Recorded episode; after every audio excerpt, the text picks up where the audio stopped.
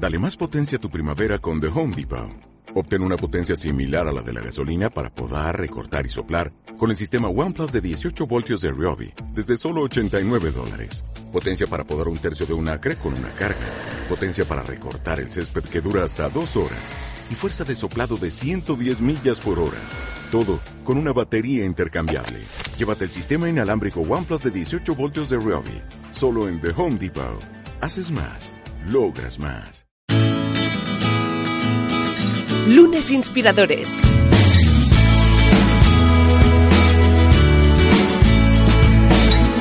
Con David Tomás y Edu Pascual.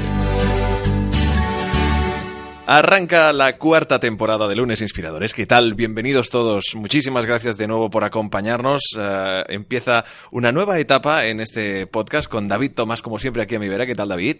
Muy bien, oye, cuarta temporada, ¿eh? que Madre no os lo iba a madre decir. mía, cómo se ha liado la cosa, ¿eh? Exacto, y aquí estamos, ¿eh? Es Seguimos. extraordinario. Es- a- aparte, hoy eh, yo creo que encima nuestra primera invitada trae consigo una historia mm, como poco divertida, porque ha sido un atrápame si puedes, ¿no? Y al final ha sido mutuo, ¿eh? porque al final también hemos, eh, hemos juntado agendas y por fin hemos conseguido que Eva Collado se siente aquí con nosotros y que encima arranque la cuarta temporada. ¿Qué tal, Eva? Ay, pues muy bien, encantadísima de estar aquí después de un año de perseguirnos, Un como bien añito, dices, ¿eh? un año.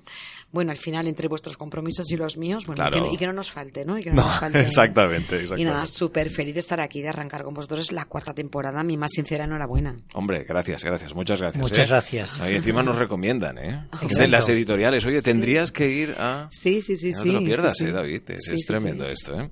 Bien, eh, empezamos, como veréis, bueno, esta será una temporada donde, bueno, evidentemente, nos acompañarán muchísimos invitados, invitadas, eh, que nos hablarán pues, de sus trayectorias, de sus eh, proyectos.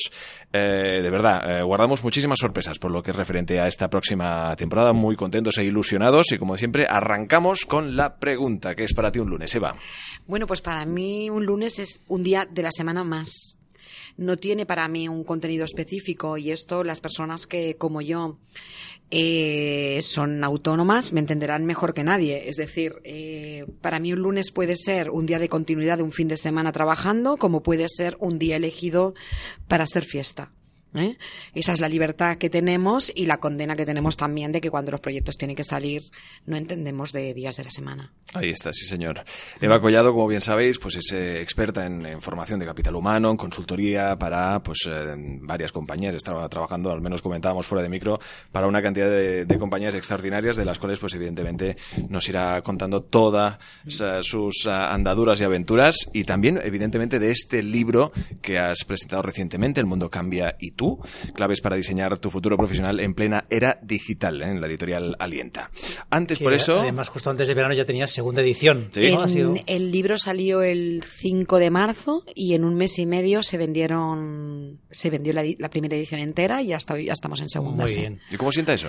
Eso sienta que yo no me lo podía creer. Además, os lo cuento porque yo iba en. eh, estaba precisamente. Acababa de bajar del AVE porque tenía un cliente en Madrid, iba a dar formación allí, iba con mi compañera, con mi colega Laura Chica en el taxi. Y Roger Domingo nos puso. Tenemos un grupo, está Laura, Francisco Alcaide y yo, que somos tres autores, ¿no? De, de de Roger Domingo. Y puso un WhatsApp diciendo: Collado, la segunda edición en máquinas y yo me puse a llorar pero como una condenada porque yo no jamás imaginé jamás que se iba a vender tal cantidad de ejemplares las tiradas en, en alienta son muy grandes y el pobre taxista no hacía más que mirar para detrás y decía, señora, mm, si necesita cualquier cosa yo paro, que no. Y yo le decía, que no, que no, que es de alegría. Y, y- y así fue, llorando porque no, no me lo podía creer. Qué bueno, hombre, está claro que un libro así era, era necesario, yo creo que los lectores lo han, lo han captado, lo han sabido ver. Pero antes de hablar de él, pues evidente, empezaremos por tu trayectoria. Exacto, sí, oye, que yo creo que es interesante para todos los que nos escuchan que nos cuentes un poquito tu trayectoria. Tú, evidentemente, pues tienes todo un, un reconocimiento en las redes sociales, no hace muchos años que te dedicas a la marca personal con varios libros. Ah, pero cuéntanos tus inicios, ¿no? Tú de, de pequeñita, cómo te veías, cómo veías el mundo y dónde te imaginabas, ¿no? Aparte, luego nos contarás tu relación con Cuba también. Oh, ¿no? Sí, sí, sí, Eso también, es una también. maravilla, sin duda. A ver, eh, yo siempre quise ser enfermera y, luego especializarme y ser comadrona. Y era, de hecho, todos mis carnavales, tú ves las fotografías mías de pequeñita y siempre vestía de enfermera, siempre. Yo he tenido fonendos de segunda mano. Bueno, en fin, era mi obsesión. Eh, cuando, cuando acabé, eh, yo hice COU, ¿eh? Hice- fui, fui a la selectividad, una décima me dejó fuera de la enfermería. Yo soy de una generación muy numerosa y fue un año que muchos nos quedamos fuera de los estudios que queríamos hacer. Bueno, de hecho, yo creo que saqué un 8,1 de media y hacía falta un 8,2 y me quedé fuera. Yo le llamo la décima de mi vida. Porque, porque a veces cuando nos pasan estas cosas pensamos que el mundo se acaba y no es verdad, el mundo empieza en la mayoría, en la, en la mayor parte de las ocasiones. Y caí en derecho como podía haber caído en, en cualquier otra profesión.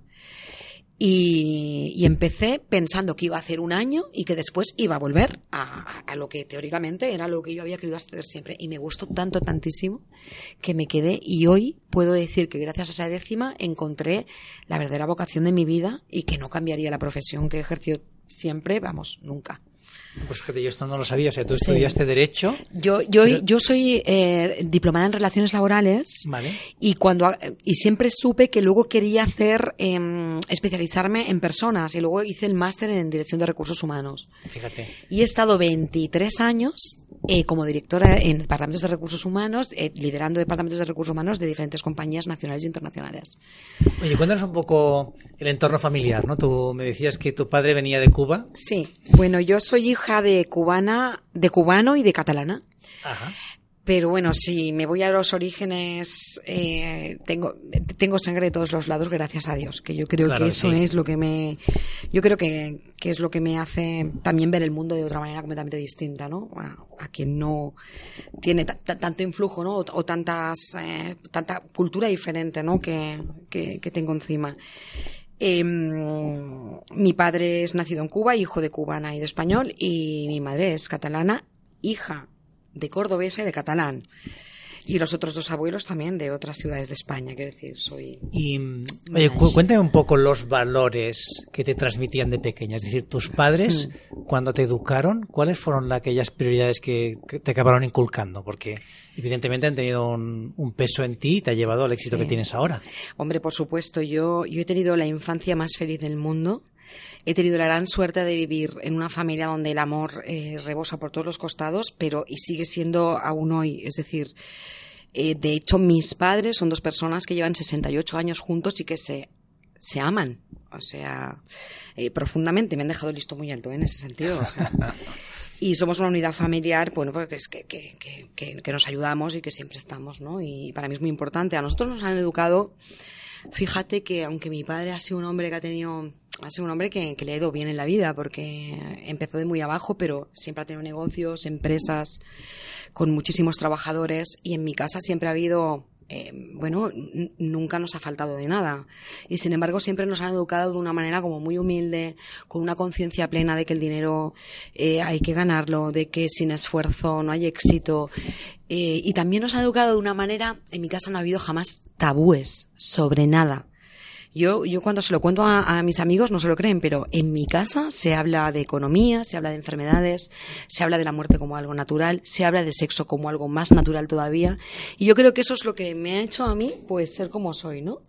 Pues natural, que, que eh, receptiva, todo me parece bien, no, no, o sea, todo me parece bien, no, ¿eh? Que hay cosas que no, pero que Pero tienes una mirada abierta, ¿no? Ante las totalmente cosas. abierta, totalmente abierta. Y es interesante lo que has Mm. dicho de las personas, ¿no? Es decir, tú querías por un lado enfermería, que tiene que ver mucho con las Sí, personas, ¿no? Es muy sí. Mm. vocacional, ¿no? Y tiene que ver con, con ayudar, ¿no? Y, Pero acabaste pues en los recursos humanos, que al final también tiene que ver con las personas. ¿Y esto fue el primer año de, carrera o, o lo fuiste aprendiendo después? Es que eh, hice el primer año de carrera y me gustó tanto porque esta, esta es, una, es una carrera que está orientada a la gestión eh, de las personas dentro de las organizaciones. Y luego estaba toda la parte de desarrollo, ¿no? De, de diseño de planes de carrera, de comunicación interna y demás, que yo veía que yo me, me podía desarrollar y todo lo que era la captación de talento, ¿no? Que es a lo que yo me he dedicado. O sea, yo estuve eh, los primeros años de profesión haciendo la parte más de administración, porque entonces eran, eran, eran, eran departamentos de personal, no, no. Sí, exacto, ¿eh? ¿no? Que era sobre todo nóminas, ¿no? Menos mal que esto ha evolucionado, ¿no? y hasta que un día dije que ya no iba a hacer ni una nómina más eh, no, y, que, y que me iba a dedicar a decirle hola a las personas que entraran en la, en la empresa, no a decirles adiós. Porque jamás superé y, eso que lo he hecho creo que bien porque todavía cuando me encuentro a personas a las que he despedido me dicen, al menos me despediste con un cariño inmenso, ¿no? Pero supe que quería irme de ese lado para estar en el otro. ¿Y cambiaste de empresa o, o lo- o cambiaste?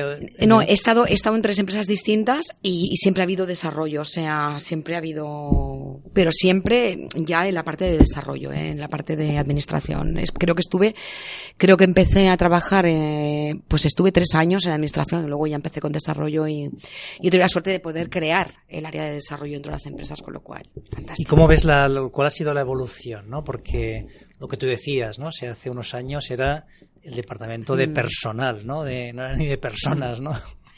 Mira, yo hace, hace unos 15 o 16 años, en un comité de dirección le dije a todos los directivos que estábamos allí, les dije, eh, ¿os creéis que, que tenemos cola, no? Para que la gente entre a trabajar aquí. Y sí, podemos tener cola, pero el verdadero talento va a ser quien nos elija a nosotros y no nosotros a ellos. Me tacharon de loca. Eh, de hecho, el director general soltó una carcajada que, to- que todavía me acuerdo. Y no hace mucho coincidí con este señor en, en, en un evento y me dijo, sí, cuánta razón tenías, ¿no? Eh, la evolución ha sido exponencial, exponencial. O sea, hemos pasado de, de, de, de poner un anuncio en la vanguardia central, un anuncio central, y tener eh, 5.000 currículums, ¿no? Eh, respondiendo a hacer todo tipo de técnicas de employer branding, de atracción de talento, de, de trabajar bienes sociales, de, de trabajar un montón de cosas para la que la gente quiera venir y todavía no, muchas veces no encontramos el perfil que necesitamos. Claro. También hay un tema, Ese es el, el cambio, Sí. ¿no? No todas las empresas lo han hecho esto, ¿eh? claro, que muchas no lo han hecho y que algunas a veces lo han hecho un poco como una herramienta casi de marketing, ¿no? Que a veces Sí. también hay que trabajarlo de dentro, ¿no? Mm. Em, yo te quería hablar un poco, que nos cuentes el paso a hacerte autónoma o freelance o trabajar por tu cuenta. Cuéntanos un poco esta evolución, ¿no? ¿Cómo fue esa decisión? ¿Cómo la tomas? ¿Y cómo, Mira. ¿no? ¿Y cómo lo vives? Claro, el entrar a formar parte del club de la lucha. ¿no? El club de la lucha. Mira, eh, yo, yo le llamo el pasarme al lado oscuro. ¿Ves? Em, fíjate, eh, yo una... A ver, la, la- el mundo directivo es duro. Es duro y además es, es duro porque y más la gente que, que trabajamos en el departamento de, de los de, de recursos humanos o de capital humano o como le queráis llamar, porque no dejamos de ser personas que trabajamos en la cocina de las organizaciones. Es decir, la dirección general nos da un menú y nosotros nos pasamos el día entero pensando en cómo hacer ese menú saludable para que nos lo compren el resto de las personas que trabajan. Y es harto complicado. Entonces, eh, hay personas que somos como más idealistas y más de construir, como es mi perfil, que no entendemos que al final otras partes de las organizaciones vean a las personas como salarios brutos anuales con piernas. Y es harto complicado. Y yo una mañana me harté. Me harté es uno de esos días que te levantas, porque yo antes de, nada lo primero que hago es hacer mi café con leche. Entonces ya con el café con leche en mano ya, ya me puedes hablar y, y demás. Y fui hacia el baño y recuerdo apoyar el, el vaso de café con leche encima de- del mármol del baño, mirarme al espejo y dije, ni un día más. No quiero, esto para mí no me reconocía. ¿Y ese día decides irte? Y ese día decidí que iba a hacer una, un plan de ruta para, para, para cambiar mi, mi, Para mi hacer una, mundo una tra- profesional. una transición a la nueva Exactamente. Y también tengo que deciros que todo esto ya coincidió porque yo ya había entrado en redes sociales y ya había empezado a ver oportunidades dentro. ¿eh? Vale. A mí también me interesa un poco antes, ¿no? Tardé un año. Antes de ese día. Entre que lo decidí y me marché de la organización última. le- Les diste tiempo para. Tardé, sí, por supuesto. Pero me interesa un poquito antes, ¿no? O sea, vale, llega ese día que es la, Hmm. un poco la gota que colma el vaso, ¿no? Pero antes, un mes antes, ¿tú cómo te sentías? O sea, mal, que era. mal. Yo siempre, yo, yo siempre le digo a la gente, ¿no? Eh, me sentía mal. Fíjate que yo estaba de coña en la, en la empresa donde estaba, ¿eh? No nos equivoquemos. Yo eh, estaba bien. Lo que pasa que, bueno, eh, había llegado un momento en que todo era lo mismo. Eh, se había abordado un plan de transformación digital espectacular y estaba acabado. Yo sentía que mi cometido en esta organización había cambiado. Y lo que no me apetecía era irme a otra empresa a hacer lo mismo. Y, bueno, yo ya por aquellos entonces había hecho un par de conferencias que habían tenido cierto reconocimiento, eh, me estaban llegando muchas oportunidades a través de las redes sociales y pensé, ¿y por qué no?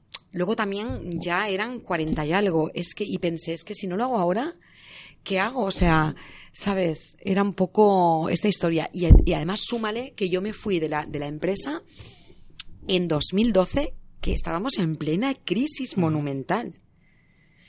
¿Y qué te decía tu entorno? Porque claro, también supongo que ahí habría una cierta Claro. presión. Yo reuní en mi casa a mi padre, a mi madre y al padre de mi hijo y a mi hijo. Y los invité a cenar a todos. Eh, y les dije, me voy a marchar. Mi madre se puso, se- se- bueno, mi madre, las manos a la cabeza, me decía, estás boya, estás loca. Es un clásico. ¿Cómo puede ser? Porque claro, yo me he ganado muy bien la vida, muy bien la vida. Tenía además beneficios sociales, un montón de cosas, ¿no? Estás, estás loca, estás loca. El padre de mi hijo me dijo, es que yo ya veía, o sea, eh, conociéndote sabía que cualquier día esto iba a pasar. Porque, bueno, una persona con la que he vivido muchísimos años y me conoce bien. Mi hijo ponía cara de... Mi hijo entonces tenía, tenía 14 años de edad y, y miraba y decía, bueno, mamá, pero bueno, pero, pero todo bien. No, o sea, me miraba con cara y decía, ¿para qué me cuentas esto si tú siempre haces lo que quieres? No, o sea, no... Pero lo que fue determinante fue mi padre. Mi padre me miró y con los ojos rasados en lágrimas me dijo, hija, ya era hora de que lo hicieras. Vuela, que donde no llegues tú estará aquí tu padre y tu madre para, para apoyarte. Claro, yo era una mujer sola con, con, con hijo a cargo. Claro, o sea, Quiero decirte, eso también no, no. es una decisión Exacto. fácil. Y, y, y, lo, y me fui. Y me fui. Y los dos primeros años fueron muy duros. Pero el tercero ya estaba bastante mejor y ganando más dinero que cuando estaba trabajando. Claro. Y, y Pero fue una travesía por el desierto, ¿eh? claro, esos dos años que empiezas en Muy tu casa con un ordenador, Sí, bueno, ya tenías una cierta atracción a las redes sociales, ¿no? sí, sí, sí. Y, y el, el, digamos, tu producto o servicio era formación, era conferencias, ha ido evolucionando con el tiempo. Yo, yo lo único que, lo único que sabía era eh, que, que yo tenía cierta ventaja competitiva en el mercado respecto de otros consultores, porque cuando todavía no se hablaba de transformación digital, yo ya había trabajado en esto. La otra ventaja competitiva y que me dio la fuerza para ir para adelante es que yo vengo de empresas de e-commerce y tecnológicas, con lo cual estaba en el mundo que se necesitaba.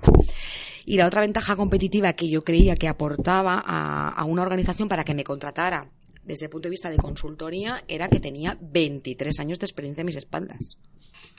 Mucha gente, eh, claro, esto te da cierta, ¿no? Al menos co- consistencia o Sí, sí. no sé, llámale, llámale como quieras.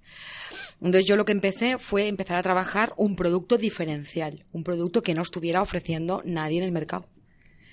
Durante los seis primeros meses eh, me encerré para elaborar ese producto. Ese producto desde entonces ahora ha evolucionado lo que no os podéis ni imaginar, pero bueno, con eso salí. Muy bien. Con eso salí. ¿Y cuál fue la respuesta del mercado? Como... Bien, muy, muy bien. Eh, los, los dos primeros años fue más complicado. Eh, sí que es verdad que yo di mi primera conferencia en el año 2012 y jamás dejé de hacerlas. Es decir, me iban viniendo una tras otra. Pero como sabéis, en el mundo de los conferenciantes, al, primer, al, pri- al principio para que la gente te conozca, las das gratuitas, luego empiezas a no sé qué, luego hasta que tú te posicionas a un nivel en el que dices, es tanto y si me lo pagas voy y si no, no voy. Bien, ya está, y no, no pasa nada. O sea, tan amigos, ¿no? De- Depende mucho de donde tú focalices, ¿no? Y, y bueno, fue, fue un poco así. Fue un poco así. Y vamos a hablar un poco del libro también, claro, ¿no? Que es claro. que si no, Ahí- no nos va a dar tiempo. Sí, no te iba- preocupéis. íbamos a- no, no, uy, queda tiempo de sobras. Pero sí que es verdad que íbamos a abrir esta etapa en la que, pues, evidentemente, hablar de tu último libro, como recordamos el título, El mundo cambia y tú, claves para diseñar tu futuro profesional en plena era digital. Y es verdad, porque al final eh, tú representas un cambio del que te, dis- que te cuenta tú mismo, pero sin Sí. duda hay gente que, que recibe esa bofetada sin darse cuenta, ¿no? Es decir, que se ve como obligada, ya no solo por el ritmo frenético que vivimos de constante cambio, a, a tener, pues eso, que cambiar de una forma casi obligada y a tener que salir de esa zona de confort, ¿no? Que a veces te da cosas buenas, pero que en realidad también, yo creo que incluso te da más de malas, puede ser, ¿no? Bueno, hay una frase por ahí en internet que no, que no tiene autor y que yo la, la, la- la menciono en el libro, ¿no? Que dice, la zona de confort es un bonito lugar, pero nada crece allí. Eh, a ver, es que, ¿qué es la zona de confort? La zona de confort para mí, eh, la, la- la palabra zona de confort ya a mí ya me, ¿sabes? Como que ya como, como que me rechina. Al final, denota negatividad. Al final, sí, no es que tengamos una zona de confort, es que, es que hay, hay personas que están trabajando en un trabajo que no les gusta, pero bueno, eso le da para pagar las facturas, luego llega el fin de semana, se desconecta y es feliz así, con lo cual ya está bien, mientras no te falle ese trabajo. Pues Todo bien. maravilloso y me parece estupendo que se queden ahí habitando y que hagan, cada uno tiene que hacer lo que quiera hacer, pero que sepa que tiene ese peligro. Que si ese trabajo desaparece, no va a encontrar un trabajo como ese y no le van a pagar lo mismo que le están pagando ahora. Claro. Y yo tengo, no, o sea, para mí una duda, ¿eh? No sé si hay mucha gente que hace que haga ese trabajo y sea feliz. Es decir, que muchas Pero veces. buscan la felicidad en otras cosas. Claro. Mm. Pero Es lo que les da el sueldo a final de mes, ¿no? Sí. Al final, Exacto. Es el dinero y ya está. Depende mucho. Es que depende mucho de la persona. Entonces, claro, los Claro. que no somos conformistas. O sea, yo cada día cuando me levanto, me levanto con un proyecto bonito por delante. ¿eh? Yo soy la tía más feliz del mundo. Es que ese es el tema, es que no perdamos de vista que pasamos muchas horas trabajando. Claro, es que son, o sea, son 40 horas por semana. Si Ahí no te está. gusta lo que haces. 40 los que trabajan por cuenta ajena, nosotros no. o más, claro, Sí, claro. sí. Ninguno de los tres que estamos aquí y- Exacto. y, ninguno de los, de los, de los miles de, de- de autónomos que están ayudando a levantar el país. Exacto, lo, que- lo que yo digo es que es difícil, ¿no? Que si haces un trabajo que no te gusta, que solo lo haces por el salario Mm.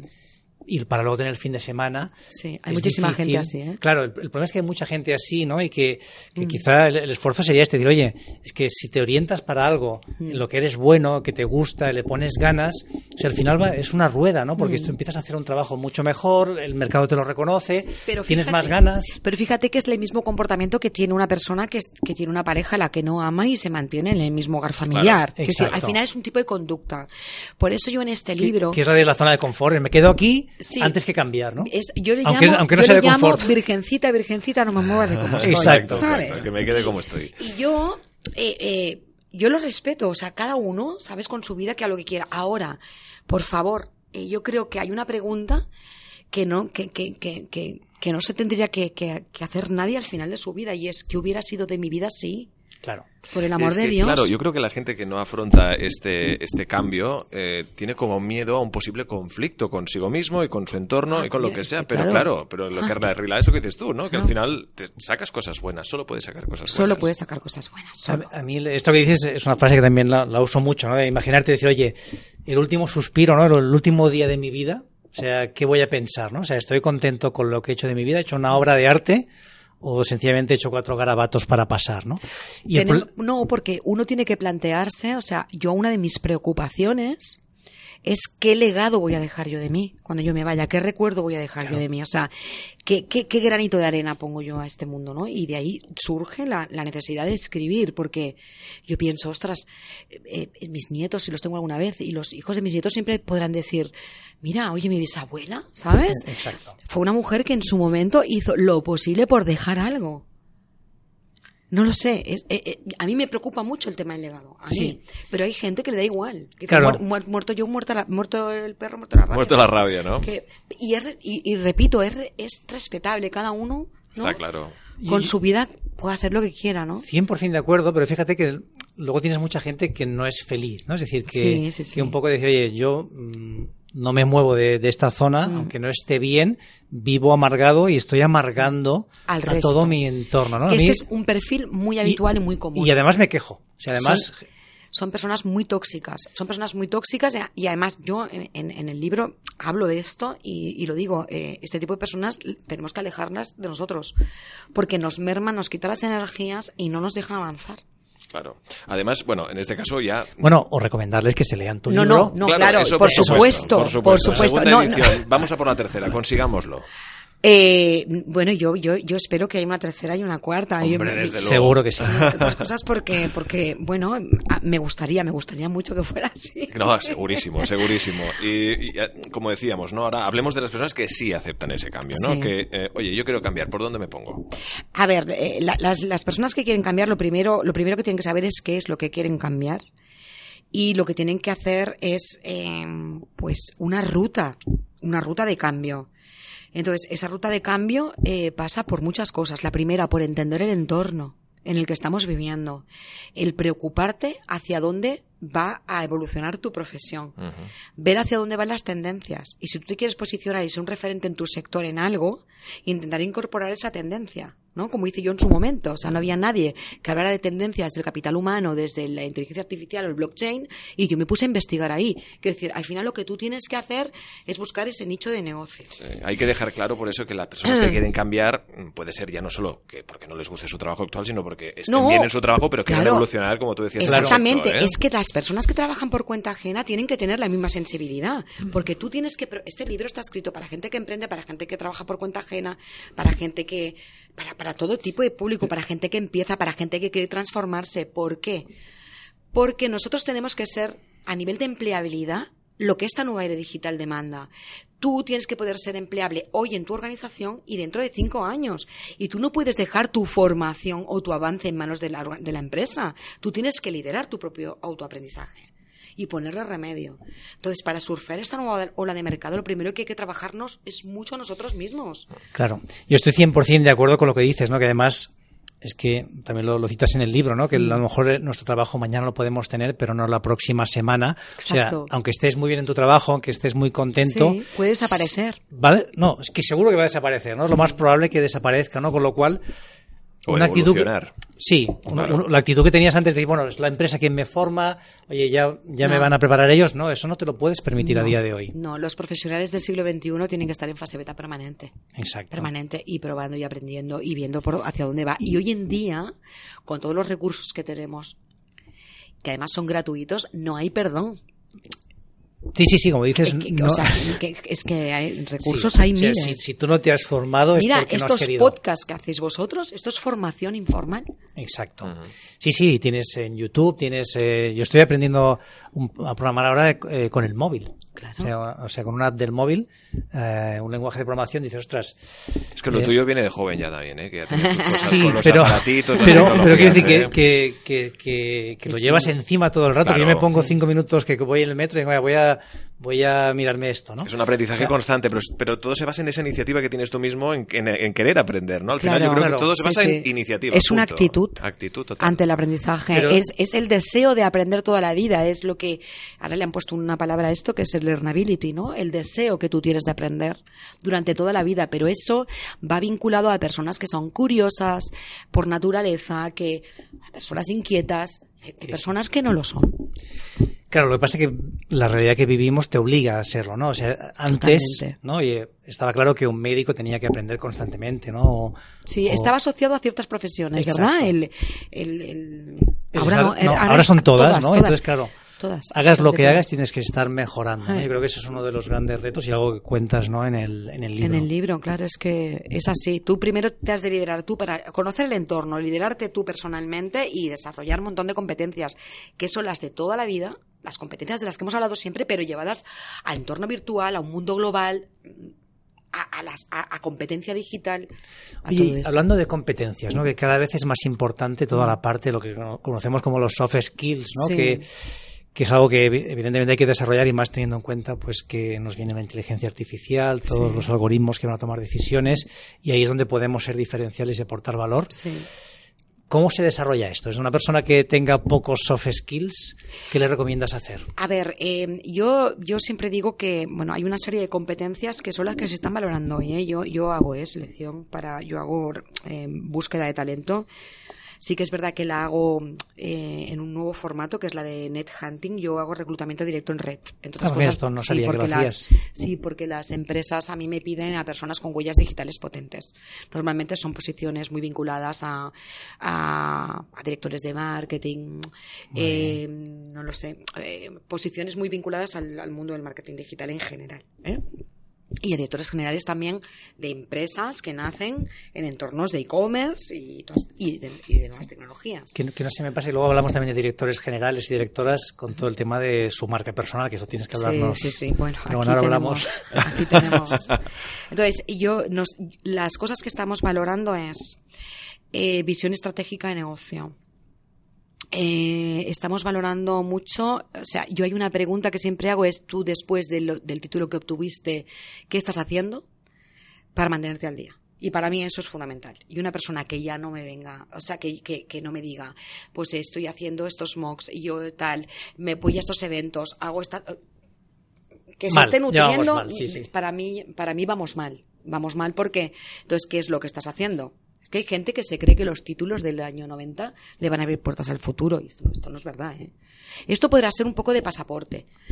Lo que te abre la puerta es la experiencia que tú tienes y todo lo que tú has hecho desde entonces hasta ahora. ¿eh? Es que es de- de- desde hecho, de, de- de hecho Ah. hace poco veía en LinkedIn un, un, artículo donde se hablaba precisamente, ¿no? Hablar Mm. de la titulitis, dejar la titulitis de lado y cada vez eh, se ponía más en boga un poco la experiencia, ¿no? La expertise del, del profesional. A ver, Edu, si el máster en Dirección de Recursos Humanos que hice yo en el año no sé qué me abriera puertas a otras, sería preocupante, entre otras cosas porque la temática de aquel máster era mm, tayloriana. Claro, claro. Sí, sí, sí. Es que da risa. Una cosa es que tú hayas obtenido un título académico y otra cosa es que, es que tú has hecho para que ese título académico todavía vaya para adelante. Eso te abrirá la puerta. Será un mínimo, pero no será jamás un máximo. ¿Cómo viven este cambio que evidentemente pues tú, tú tratas en este libro los departamentos de las empresas? Es decir, ¿no? Yo no sé cómo he incluso Mm. encontrado con alguna empresa, con la, perdón, con alguna compañía con la que eh, pues ya no existe eh, lo que es el nombre de departamento, ahora son círculos, ¿no? Donde Sí. se juntan profesionales pues con distintas Las empresas están trabajando por comunidades, eh, comunidades internas, ¿eh? que son comunidades que normal- muchas veces son transversales, que hay gente, y entonces en cada proyecto se, se ponen las personas que tienen que trabajar en ese proyecto. Es fantástico, fantástico. Con un líder eh, que normalmente, que, lo que estamos buscando también son líderes transformadores, personas absolutamente ejemplares que dan feedback continuamente, que saben llevar a la gente, saben sacar lo mejor. A mí la gente me dice, Eva, ¿qué es liderazgo para ti? Muy fácil, hacer, hacer a los demás. Es que no, no hace falta que vayamos a buscar mucho más. Bajo sus posibilidades y siempre una vía de crecimiento continuo para que la persona se sienta retada constantemente y con ganas y motivada por el proyecto. Entonces, es lo que hacen las empresas, es esto. Yo estoy formando muchas empresas a que estos equipos, además, trabajen lo que se llama entornos personales de aprendizaje. Que lo que hago es enseñarles a que con la capacidad digital tengan toda la información y la curación de contenidos que necesitan y los blogs que pueden consultar y las fuentes a las que recurrir y tal, las tengan en una única pantalla en el ordenador para que puedan recurrir a ellas porque hoy en día la información es el poder. Y separar una fake news de una que no lo es, o una buena fuente de la que no lo es, es todo un arte. Claro. Oye, hablamos esto de, del los management, directivos. directores y directoras y su marca personal. Es algo que Hay- hay- va- vamos en general muy cojos, ¿no? A ver, eh, eh, a ver, no nos equivoquemos, ¿eh? Tener una marca personal de referencia en tu sector es algo que- que tiene un nivel de exposición grande. Ah. Es decir, mm, yo muchas veces lo pienso, ¿no? Yo estoy dando, por ejemplo, en mi caso, estoy dando una conferencia, hago algo mal y me pueden hundir a Twitch. Esto es así, ¿vale?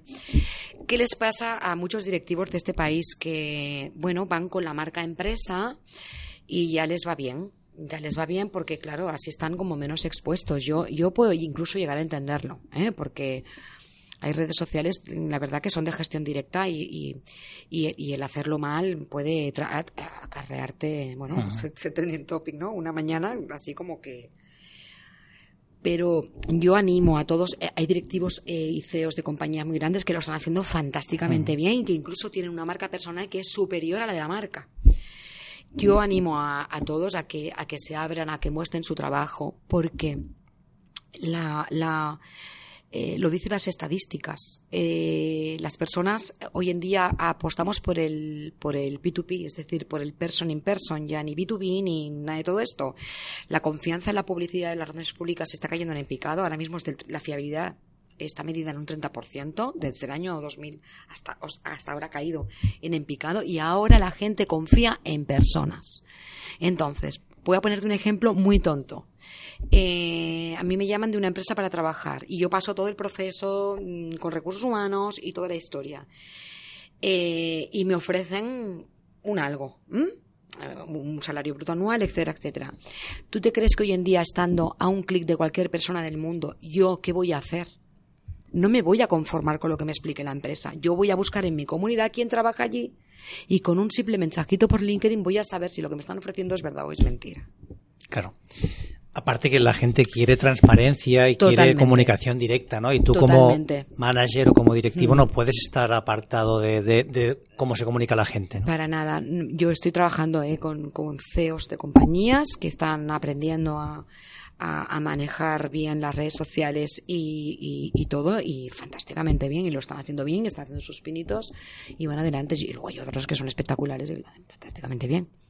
Hoy Es estamos eh, aprendiendo muchísimo con nuestra invitada que abre temporada, con las que es un auténtico lujo que hoy nos acompañe. El mundo cambia y tú, claves para diseñar tu futuro profesional en plena era digital. Yo creo que ahora hay mucha gente haciéndose esa reflexión. Yo creo que es interesante que al final es también lo que queremos Mm. Sí. que, se, que se desprenda de este podcast Lunes Inspiradores. Llegamos al momento de las conclusiones. Pues nada, yo lo primero de todo, Eva, agradecerte que estés aquí A con nosotros, vosotros. que ha sido un placer, teníamos muchísimas ganas de que nos acompañaras.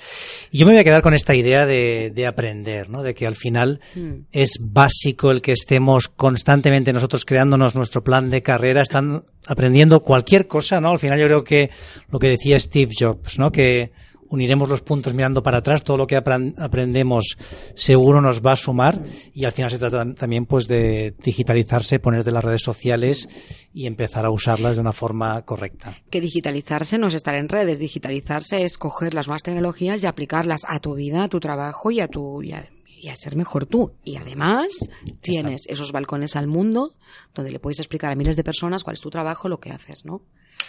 Ya podéis eh, seguirla en redes sociales, veréis que evidentemente como lo de hoy, pero constante cada día, ella es muy activa en redes sociales, también en su web, donde veréis todas las novedades, todas Mm. las entrevistas que como esta evidentemente pues ha, ha pasado Eva Collado para presentar el que es su último libro, lo repito otra vez porque me da la gana, el mundo cambia y tú, claves para diseñar tu futuro profesional en plena era digital de editorial Alienta. Eva Collado, muchísimas gracias y suerte. Muchísimas gracias a vosotros. Si me permitís, doy un mensaje final. Y Claro. es, eh, las nuevas tecnologías han llegado para quedarse. Esto es un tren que ha partido hacia el infinito y lo que sí que es verdad que hacer de esto algo excepcional, tanto para nuestra vida personal como profesional, está en nuestras manos y de nadie más. Así que muchísimo ánimo a todos. Queda dicho, esto es Lunes Inspiradores, empezamos cuarta temporada. Suscríbete a nuestro canal de YouTube, a nuestra cuenta de iVoox y síguenos en Twitter, arroba lunesinspirador. Lunes Inspiradores,